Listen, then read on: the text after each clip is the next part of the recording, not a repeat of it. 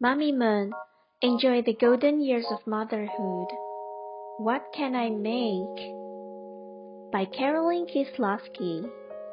Illustrated by Srimalie Bassani.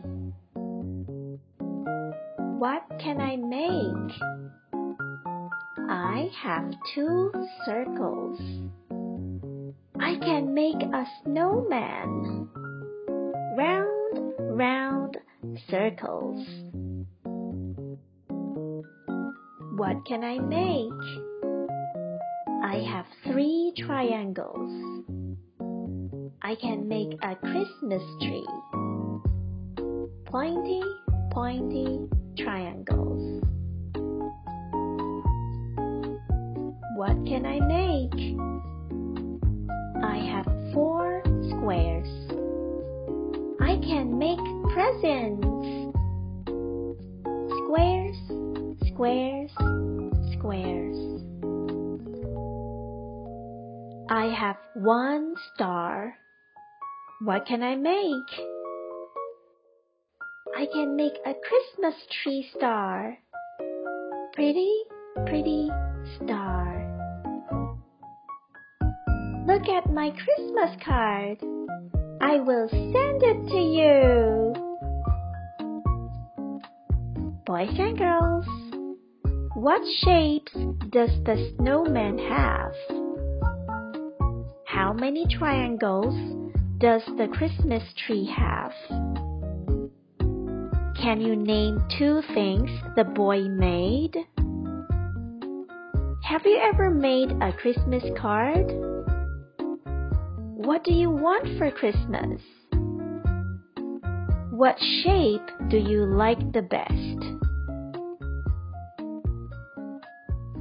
Quiz time! Number one. What did the boy make with the two circles? A polar bear or a snowman? That's right, a snowman. Number two. What did the boy make with the three triangles? A Christmas tree or a present? That's right, a Christmas tree. Number three. What did the boy make with the four squares? Presents or a house? That's right. The answer is presents. Number four. What did the boy make with the one star? A snowflake or a Christmas tree star? The answer is a Christmas tree star. Number five. What did the boy make with all of the shapes? He wrote Santa a letter or a Christmas card?